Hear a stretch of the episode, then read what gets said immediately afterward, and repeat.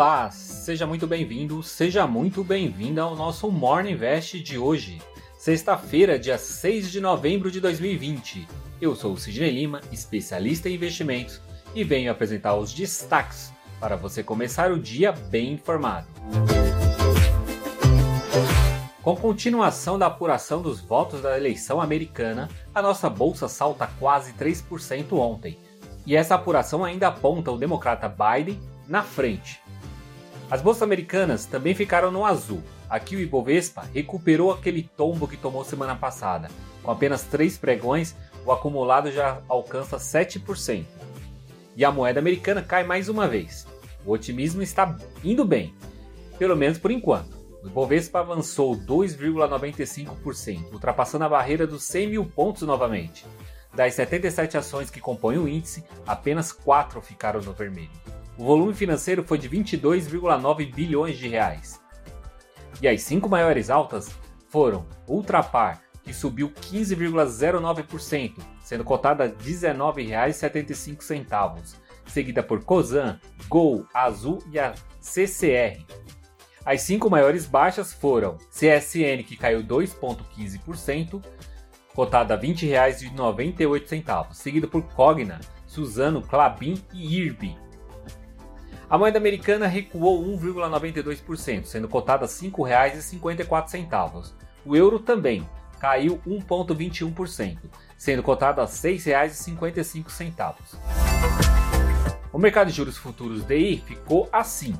DI para janeiro 2022 caiu 1 ponto base a 13,45. DI para janeiro 2023 perdeu 3 pontos base a 5,3 e o DI para janeiro 2025 caiu 8 pontos base a 6,67.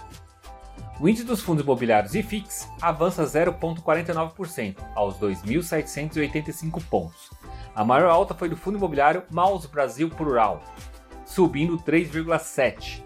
E a maior baixa foi novamente o fundo imobiliário XP Corporate Macaé, caindo 9,61%. E temos visto que o fundo imobiliário XP Corporate Macaé tem caído muito esses dias. Mas por quê? Bem, vamos ressaltar que esse é um fundo monoinquilino, ou seja, aquele que tem apenas um inquilino no imóvel. O gestor do fundo divulgou um fato relevante informando e explicando o que está ocorrendo. Segundo ele, a Petrobras estaria deixando esse imóvel. Com isso, o preço da cota tem caído nos últimos dias. Apesar dos investidores não terem Biden como favorito, mas olhando para que o Senado vai ter poucos democratas, isso acabou deixando improvável a aprovação de algumas pautas defendidas por ele durante a campanha, como, por exemplo, o aumento de impostos das empresas de tecnologia. Ontem no radar também tiveram a decisão do Fed sobre a política monetária.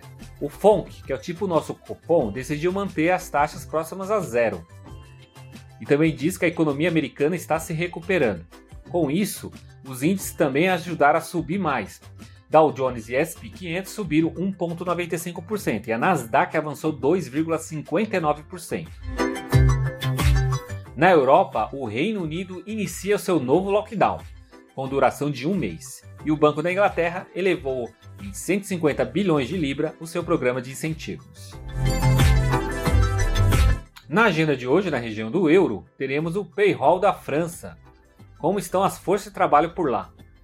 E também teremos o número do varejo na Itália. E nos Estados Unidos também divulgará seu payroll e os números de vendas do atacado.